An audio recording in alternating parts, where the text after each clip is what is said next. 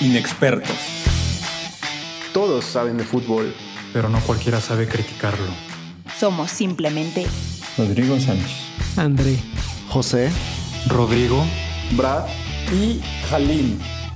¡Comenzamos! Inexpertos, inexpertas, inexpertos, ¿cómo están? Volvió el mejor torneo de clubes de fútbol y ha dejado muchísimos temas para analizar, desde resultados inesperados hasta verdaderos partidazos que han dejado, yo creo que una estela de lo que vamos a ver en la próxima semana cuando se jueguen los demás. Pero antes de empezar, les queremos recordar que nos sigan para poder seguir sintiendo su cariño y poder estar platicando de todo esto, ya que les quiero recordar que nuestro Instagram es arroba in-expertos, nuestro canal de YouTube es Inexpertos todo con mayúsculas y también nos pueden seguir en Spotify y en Anchor. Todos estos enlaces los podrán encontrar en nuestras stories. Y el día de hoy me encuentro con José y con Brad. ¿Cómo vieron estos partidos de Champions? Podemos ir poco a poco, pero ¿cuál es su percepción general de esta vuelta de la Champions? Este, para mí, bueno, mucho gusto. ¿Qué tal? ¿Cómo están? Eh, ¿Qué tal, André? Brad.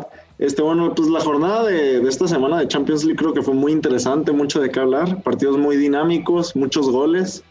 En todos los partidos hubo mínimo dos goles y creo que, que deja mucho de qué hablar. ¿Qué tal? Este, así como dice José, realmente se esperaba mucho de esta jornada de Champions y terminó sorprendiendo aún más de lo que esperábamos. Ya se veía que se vengan los temas. Por supuesto. Y bueno, yo creo que en cuanto al resultado, el, que creo que más sorprende es el Barcelona PSG, que termina decantándose para los parisinos 1 por 4 la victoria. Realmente bastante, bastante contundente el resultado. Por lo que les quisiera preguntar, José, en este caso, volvemos a ver que el Barça tiene una mandíbula frágil, que le dan un golpe y ya no se puede levantar. ¿Qué opinas de esta situación, José? Claro, creo que es mucho de la historia del Barcelona esta temporada, ¿no? Eh, momentos muy bajos, donde crees que después de un resultado como el de la semana pasada el, contra el Alavés, podrían levantar un poco de esperanza, jugadores como Pedri, eh, Messi, que tuvo un partidazo contra el Alavés, tal vez este era su partido, pero que al final del día, eh, más de lo mismo, un equipo sin espíritu, poca pelea, ve, se ve que no se entienden, creo, no sé si vieron el video de, de Piqué gritándole a todos sus compañeros, creo que representa mucho lo que está pasando en el Barça actualmente. Y un resultado que decepciona muchísimo, y no solo a los aficionados del Barcelona, sino a los aficionados del fútbol en general, porque ver al Barça tan, tan caído, tan sin, sin, ese, sin ese fútbol que lo, tanto lo caracteriza, creo que, que lastima mucho en, en sí el, el ambiente del fútbol europeo.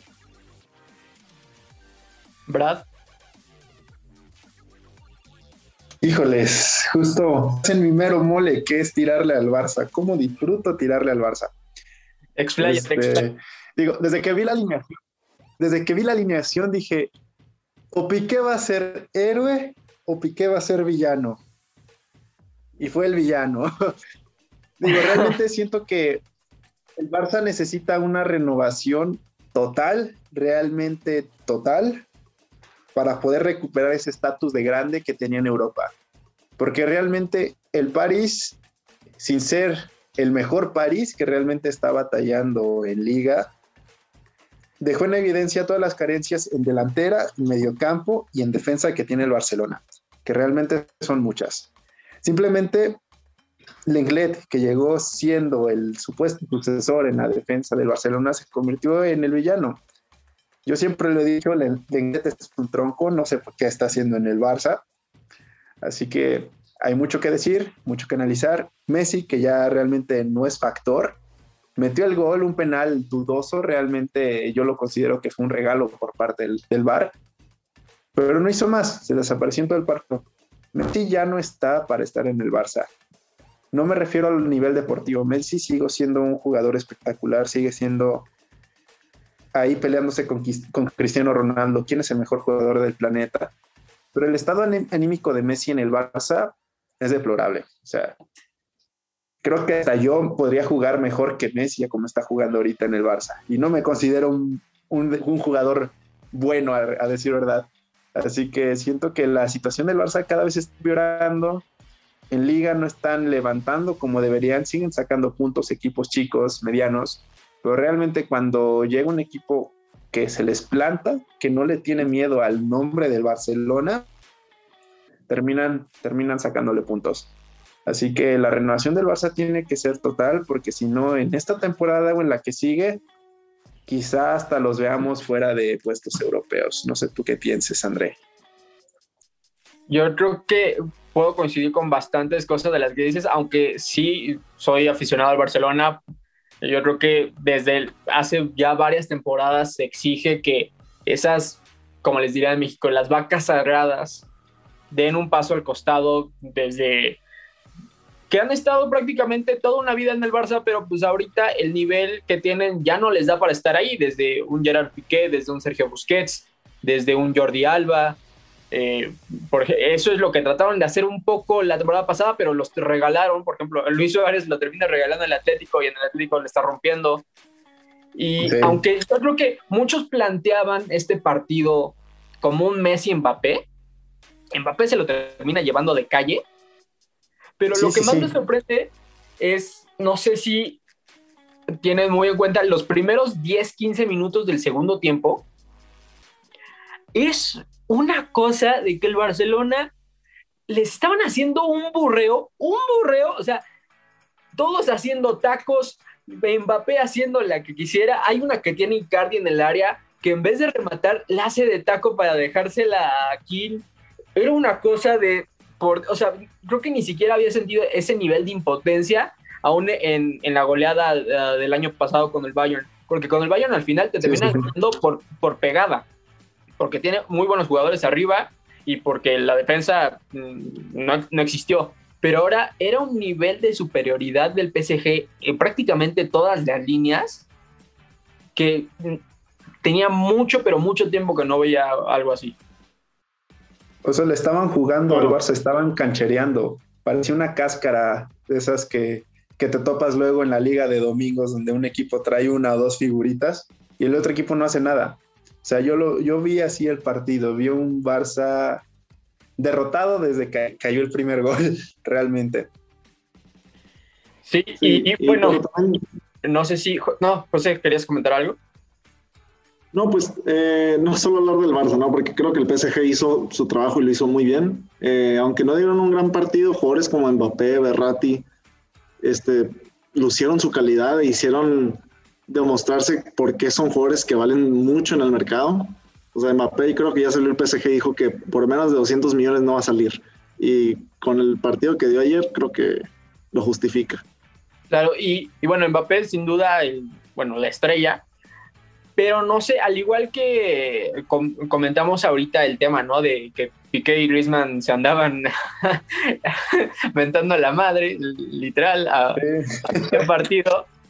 No sé si han, aunque sí, Mbappé pinta para un track mundial, no sé si eh, escucharon o vieron las de, hay una cuestión ah, sí. que tuvo Mbappé con, con Jordi Alba. Sí, que lo amenazó. En el que al, al parecer la situación más o menos estuvo así era una jugada balón parado donde Dest tiene ahí un par de empujones con, con Mbappé. Y Mbappé, pues como normal, le dice, pues, no me toques. Ahí es cuando Alba intercede y le dice que Dest ya le había pedido perdón. Pero entonces ahí la verdad es que se empiezan a enganchar. Por supuesto que el partido ya estaba muy caliente. O sea, la verdad, no, no había otra reacción que esperar pero entonces, después de que Jordi Alba le dice que es un agrandado Mbappé, Mbappé le suelta la perlita de en la calle yo te mato. ¿Qué digo? Sí. habiendo, jugado, habiendo jugado fútbol, sé que en la cancha se dicen esas cosas y peores. Ahorita, por el tema de la pandemia, que no hay público, pues escuchan todas estas cosas que normalmente no se escucharían. Pero es como esta parte de que, de, y después todavía Alba le contesta, ¿no? De, estás aprendiendo del peor que uno armando rompecabezas, pues diría de Neymar. ¿Ustedes creen que, aunque sí tiene sí. mucho potencial, Mbappé se podría desviar si tiene este tipo o si recurre en este tipo de actitudes, que algunos incluso ya le recriminaban desde el Mundial con pues, que te tocan y te tiras, este, ese tipo de prepotencia. ¿Ustedes qué opinan? Este, Yo sí, yo Eh, lo menciono. Bueno, primero José, primero José. Es, bueno, de plano yo creo que no, creo que son calenturas del partido que ni, ni un jugador de- del fútbol profesional se exenta, ni uno, te lo puedo apostar. Y creo que este tipo de frases, claro que son un poco ofensivas, pero son exageraciones, o sea, no, no pasan de ahí. Para mí no pasan de ahí. ¿Verdad? Yo lo, lo mencioné en, en un capítulo ya viejo de, de Inexpertos con Kalim y con Rodrigo, que el PSG tiene eso, tiene varios jugadores problemáticos dentro de su, de su plantilla y que eso a la larga le podría salir caro. Simplemente el caso Neymar, ¿no? Que cada que se acerca peligrosamente el cumpleaños de su hermana, o se hace suspender o se lesiona. Lo No mismo falla. con Icardi, que es un jugador bastante problemático, bastante, un ego bastante grande, y siento que como futbolista y como promesa es muy importante saber en dónde estás parado, saber que es tu trabajo y saber que pues tienes que tener una tierra. Independientemente de, eh, de todo, va a ser, va a ser, va a ser bajo, tienes que dar un ejemplo, porque al final de cuentas eres una figura pública. Por supuesto. Sí, y bueno, vamos a esperar a la vuelta. La verdad, siendo culé no tengo absolutamente ni un porcentaje de esperanza. Yo creo que la eliminatoria ya está decantada. A ver cuántos goles más caen, muy a mi pesar. Y ahora pasando al mismo partido, al, al partido de, de ese día, el Leipzig cae contra el Liverpool. Un Liverpool que parecía en un terrible estado de forma, siendo, o sea, ahorita es sexto de la Premier, pero de puestos yo creo que se termina decantando. Aparte de que el Leipzig, pues tiene jugadores que uno podría decir, ¿no? Que son de menor calidad a los de Liverpool. Se decide, yo creo que por dos errores muy claros en defensa del Leipzig, donde prácticamente son resbalones. Y pues por supuesto que teniendo a puñales adelante Liverpool como Mohamed Salah y como, y como Sadio Mané, pues por supuesto que te van a definir. Pero, José, ¿tú crees que ya está definida la serie? ¿Crees que Leipzig puede hacer algo? Eh, bueno, todavía no se sabe si va a ser en Anfield, pero en la vuelta. Eh, definido creo que no. El Leipzig todavía tiene mucho que demostrar. Creo que fue un mal partido y creo que fue un partido que se jugó mucho para el estilo de, para el estilo de Liverpool. Porque para mí el, el gran problema de Liverpool esta temporada, además de, de las lesiones, son que todos los equipos que se enfrentan en la liga ya saben cómo juega el Liverpool.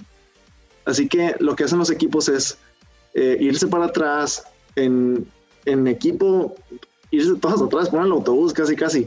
Y, no- y sin criticarlo, yo, digo- yo digo que es una muy buena manera de, de defender a Liverpool, porque es la única manera que lo hace y que lo hace eh, exitosamente.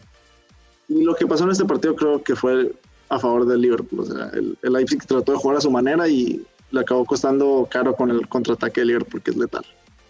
Claro, y, y Brad, ¿crees que independientemente de cómo sea la vuelta, que es, falta un mes todavía, ¿crees que este sea un buen inicio como para que Liverpool pueda volver a tomar ese impulso, sobre todo en la Premier, que tiene que por lo menos remontar esos dos lugares para conseguir Champions para la siguiente temporada? Sí, realmente yo siento que más que estratégico, el fútbol también es muy anímico.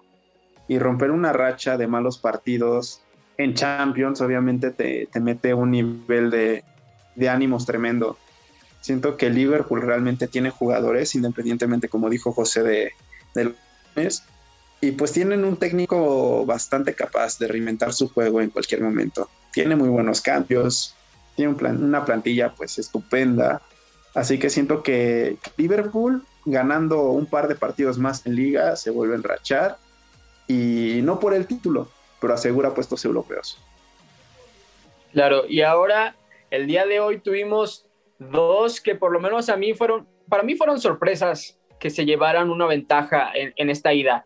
Que primero el Porto, que aunque se sabía que si quería competir en esta eliminatoria tenía que sacar ventaja del local, pero yo nunca me imaginé que, que le pegaran a la Juventus 2 por 1 y que dos, los dos goles que meten son en distracciones de la Juventus, que arranca dormida los, los dos primeros tiempos.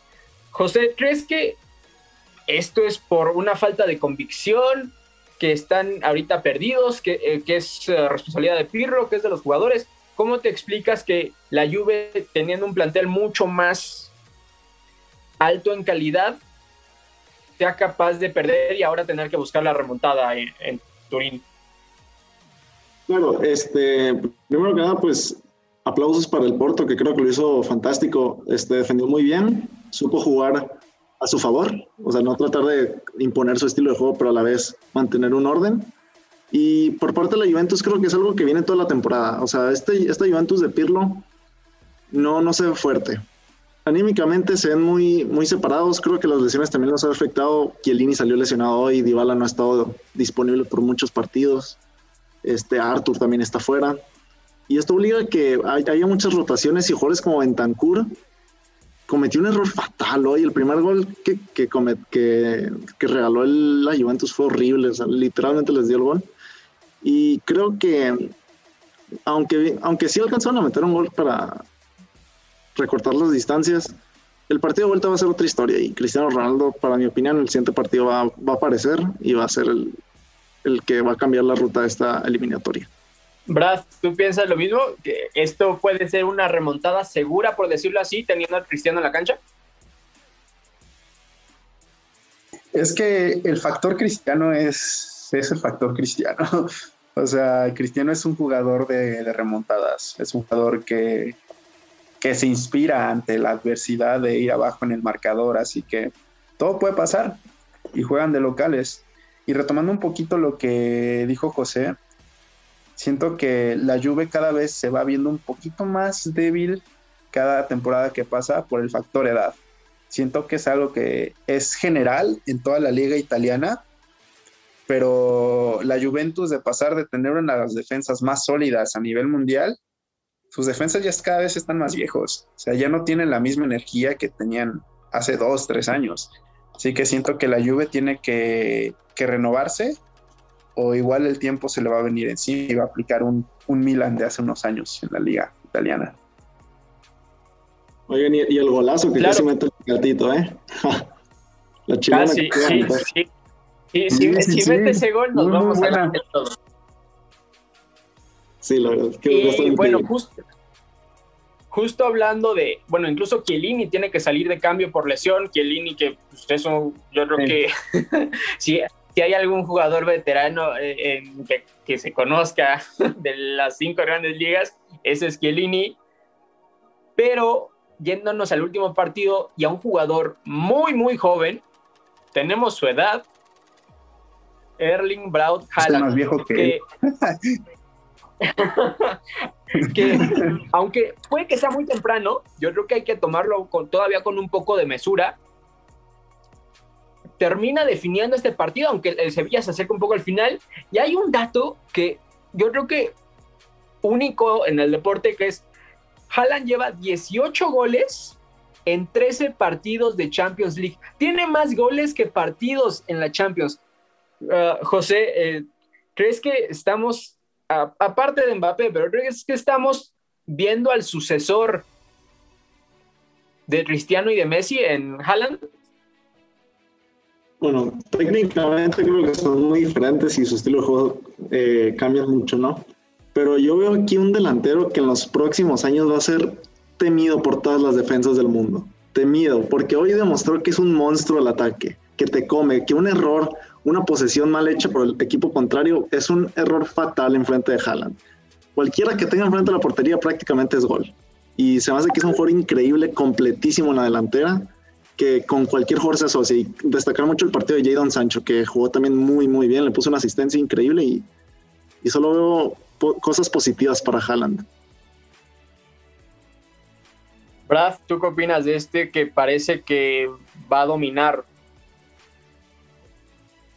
Sí, no, o sea, yo realmente desde que retomando un poquito porque me gusta tirarle al Barça, desde que el Barça prefirió comprar a Bale en vez de a Haaland, dije de lo que se pierden. Y realmente, como dijo José, Haaland es un monstruo. Haaland es una bestia dentro de la cancha. tiene cuerpo, tiene velocidad, tiene una potencia de tiro tremenda, tiene buen control, baja a defender, es un jugador bastante, bastante completo. Y la mancuerna que está haciendo con Sancho, que está retomando nivel porque tuvo una bajada de nivel ahí medio destacable a, a inicios de temporada, pero es una dupla que, que da miedo. Y realmente siento que al igual que Liverpool, en liga el Dortmund no, no está jugando nada bien. Está ahorita fuera de puestos de Europa. Pero con el cambio de técnico y con estas dos figuras y toda la juventud que se tiene en la plantilla, que es bastante, es un equipo bastante joven y que hace uso de esas promesas, liderados por Haaland y por Sancho, el Dortmund tiene para ofrecer y bastante. Siento que, que sí, o sea, yo más que como el sucesor de Cristiano, Haaland se va a convertir en uno de esos delanteros espectaculares como lo es Zlatan Ibrahimovic, que ha envejecido. Va a marcar, va a marcar época Erling Haaland, estoy seguro. Y, y es que lo que más nos sorprende es que siendo tan joven, que incluso, no sé si recuerden que en, en un mundial de, de, de menores de edad, marca nueve goles en un solo partido. La verdad es que la edad es lo que más me sorprende, que desde por supuesto que tiene que madurar y por supuesto que se espera que en algún momento, no sé si este verano por la situación económica que se está viviendo por la pandemia, pero el siguiente año que dé un salto a un equipo mucho más potente, no sabemos el tipo de bestia en el que se puede convertir, su, futbolísticamente hablando, por supuesto. Y como último tema, lo que me quedaría remarcar es que Haaland y Sancho sí tuvieron un partidazo, pero yo creo que el Sevilla pega un bajón bastante considerable a lo que veníamos viendo, por lo que por supuesto que indudablemente sale la pregunta de si el Sevilla es un equipo exclusivamente para la Europa League, un, torneo en el que son los mandones, pero Brad, ¿tú piensas que el Sevilla es capaz de remontar esto? No, no, no. Este, el Sevilla siempre lo he visto como un equipo de, de muchos huevos realmente, es un equipo que deja todo en la cancha, pero ahorita por la calidad de jugadores siento que, que, le va a hacer falta, realmente siento que le va a hacer falta. Y como lo mencionaste, es un equipo que, que no está acostumbrado a, a, a, enfrentar la eliminatoria directa de Champions, siempre es un equipo que vemos en Europa League. Y quizá esa falta de experiencia que tienen en Champions y en partidos así de grandes les pese en la vuelta. José, ¿Crees que ni siquiera con un buen partido del Papu Gómez se pueda dar la vuelta a la eliminatoria o tú crees que sí? Yo creo que cerraron mucho mejor el segundo tiempo, eh, hasta dominando un poco el Borussia Dortmund. Eh, pero aún así lo veo muy parejo, porque el Dortmund no se va a dejar ganar tan fácil en la vuelta, además de que van a jugar en Alemania. Así que tendría que pasar un, tendría que ser un muy, muy buen partido del Sevilla para que puedan pasar a la siguiente ronda. Claro, necesitan un 2 a 0 por lo menos para ponerse en la, en, en, con posibilidades de avanzar. Y claro que se ve muy difícil que el Dortmund se vaya sin marcar teniendo a Erling Braut Haaland. Y por supuesto tenemos la siguiente semana más Champions y bueno, las vueltas de estos partidos serán hasta dentro de tres semanas, un mes, por lo que estamos ansiosos de ver cómo se, cómo, cuál es el desenlace de estos partidos hemos llegado al final de este programa. La verdad es que muchos temas muy interesantes. Mbappé y Haaland parece que se están acercando a ese top mundial que parece que poco a poco se va a ir quedando un poco vacío por la inevitable retirada de Cristiano y de Messi. Esperamos que hayan disfrutado mucho este programa y hasta la próxima, inexpertos.